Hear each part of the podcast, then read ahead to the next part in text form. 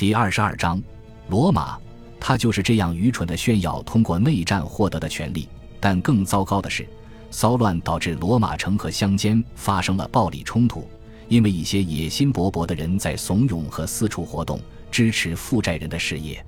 尤利乌斯·凯撒最终回到罗马后，在一段时间内不再公开任用安东尼，并对多拉贝拉加以严密监视，在作战时也带着他。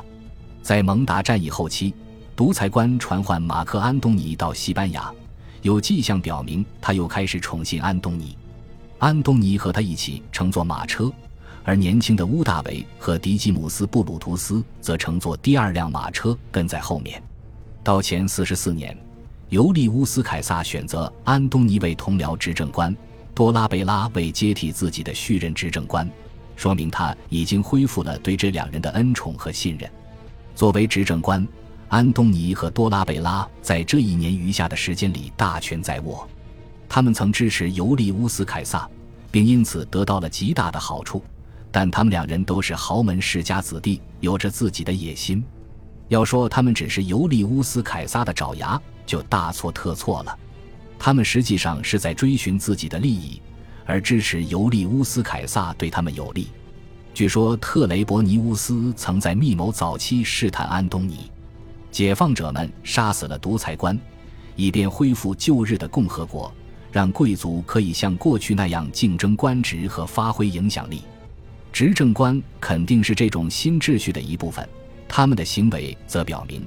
这种竞争进行的方式发生了不可逆转的变化。安东尼等人与密谋者的停战始终是令人高度紧张的。安东尼和多拉贝拉都不愿意强有力的支持密谋者。或者提高布鲁图斯、卡西乌斯等人的地位，这对安东尼和多拉贝拉肯定没有好处。不管安东尼和多拉贝拉对独裁官和刺杀案是怎么想的，如今密谋集团的领导人都是与他们争夺官职与威望的对手了。各方都着眼未来，因为在目前来讲，大赦和认可尤利乌斯·凯撒的举措是必要的，但这种局面不可能长时间维持。假以时日。密谋者和独裁官的举措都可能在元老院、公民大会或法庭遭到攻击。前四十九年的内战之所以爆发，就是因为庞培派威胁要为了尤利乌斯·凯撒十年前做的事情而起诉他。在罗马的体制下，任何事情都不是板上钉钉的，过去发生的事情也可能被定性为非法，所以永久性安全几乎是不可能的。法律上的攻击可以很容易结束一个人的仕途，但暴力却是非常真切的威胁。混乱和即刻陷入冲突对任何人都没有好处。两名执政官和密谋者都没有自己可以直接调遣的军队。独裁官的副手、骑兵统帅李必达在城郊有一个军团，并在尤利乌斯·凯撒遇刺之后的日子里将一些士兵调至广场，但他没有力量，也没有意志。去用武力为自己争得更长期的主宰地位，尤其是独裁官死去之后，从技术上讲，他已经丧失军权了。安东尼安排里必达接替尤利乌斯凯撒当上级司长，随后这位前任骑兵统帅去了外高卢，接管了一支强大的军队，使得他暂时不必害怕任何敌人。尤利乌斯凯撒的葬礼刚刚结束，一群热情的支持者就在他的火葬堆处建了一座祭坛。这群人的领导人叫阿马提乌斯，他自称是马略的孙子，所以也就是独裁官的血亲。尤利乌斯·凯撒在世时并没有认这个亲戚，阿马提乌斯寻求其他亲戚的支持也没有成功。安东尼和多拉贝拉对他没有好感，命令将阿马提乌斯的追随者驱散，并拆除祭坛。四月底，安东尼离开了罗马，去寻求尤利乌斯·凯撒老兵的支持。在这期间，发生了更直接的对抗。多拉贝拉将阿马提乌斯和他的许多支持者处死了，赢得了西塞罗的热情赞颂。但这表明，很多群众仍然在哀悼独裁者，并且对当局没有采取措施镇压凶手而感到怨恨。安东尼愿意利用群众的情绪，让密谋者惴惴不安，同时自己招募老兵，尤其是先前的百夫长。但他不希望群众的愤怒爆发，从而无法控制局面。目前他的地位很强大，而且他的两个兄弟分别是前四十四年的裁判官和保民官，但这种地位是不能长期维持的。安东尼和其他人一样，也在为未来做准备，需要保护自己，并且维持长期的实力。三月十七日，元老院认可了尤利乌斯·凯撒生前做出的决定，其中有些决定还没有正式宣布，但已经被很多人知晓，因此也得到了认可。执政官安东尼应当在确认尤利乌斯·凯撒的每一项决定之前，与一群资深元老组成会议商讨。这种做法是不实际的，他可能也不喜欢这么做，因为有太多决定等待确认，太多来自全国各地的请愿者排着队等待当局的处理。元老院怠惰多年，而且近期的内战又造成许多动荡，因此积压了太多政务。尤利乌斯·凯撒还没来得及将他们全部处理完就死了。在务实的层面上，安东尼无疑感到有很多紧迫的事情需要做，这对他来讲也是天赐良机，可以向许多人施加恩惠，收买人心，有希望拉拢到更多的支持者。尤利乌斯·凯撒遇刺后，安东尼控制了他的文件。现在他宣布了一些所谓的尤利乌斯·凯撒生前的决定。并坚持要求元老院批准他们，其中有些似乎与独裁官生前实际做过的事情相矛盾。据西塞罗说，安东尼的妻子富尔维亚收到加拉泰国王迪奥塔鲁斯的贿赂，让安东尼确认迪奥塔鲁斯的统治权。后来，演说家强烈谴责安东尼在这几个月里捏造的所谓尤利乌斯·凯撒的决定，所以我们很难准确知晓安东尼究竟做了什么事情。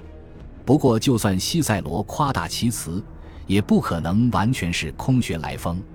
安东尼正在为将来的成功聚集资金和人脉，也为了保障自己的人身安全。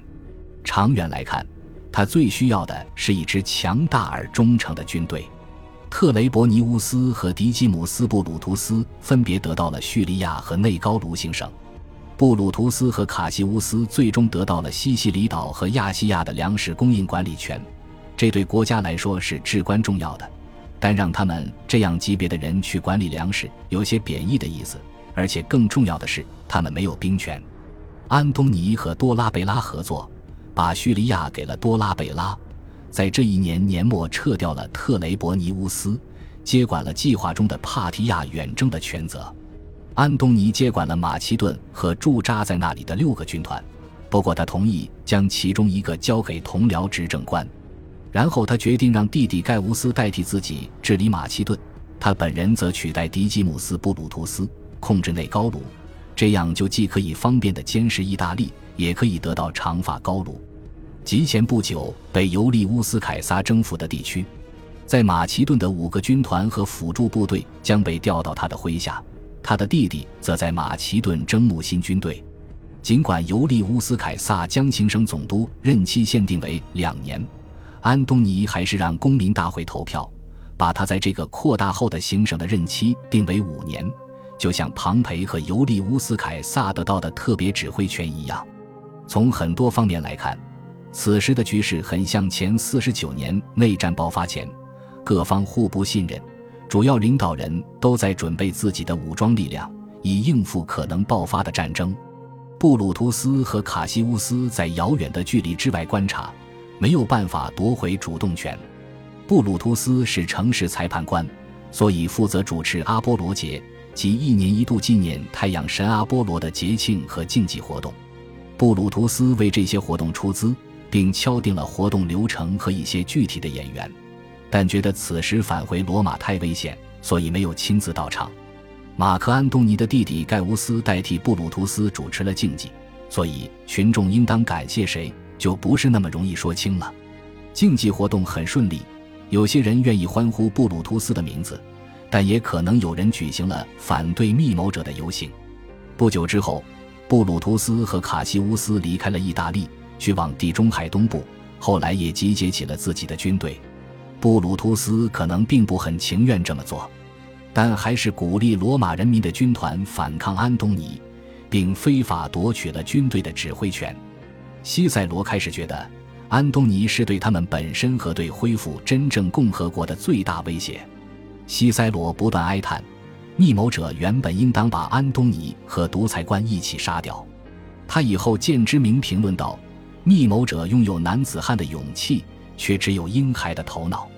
西塞罗还没有用新名字称呼年轻的凯撒，而这个十八岁少年正在做的一些事情和发表的言论让西塞罗担心，但他主要烦恼的还是安东尼。他知道多拉贝拉是个流氓，因为此人曾短暂的与自己非常疼爱的女儿图利亚结婚，后来离了婚却拒绝归还她的嫁妆。但多拉贝拉出发复兴省上任之后，就不再是主要问题了。安东尼是最大的威胁，因为他是共和国复兴的头号敌人。西塞罗渴望有办法削弱安东尼的权力，让密谋者返回罗马并发展壮大。感谢您的收听，喜欢别忘了订阅加关注，主页有更多精彩内容。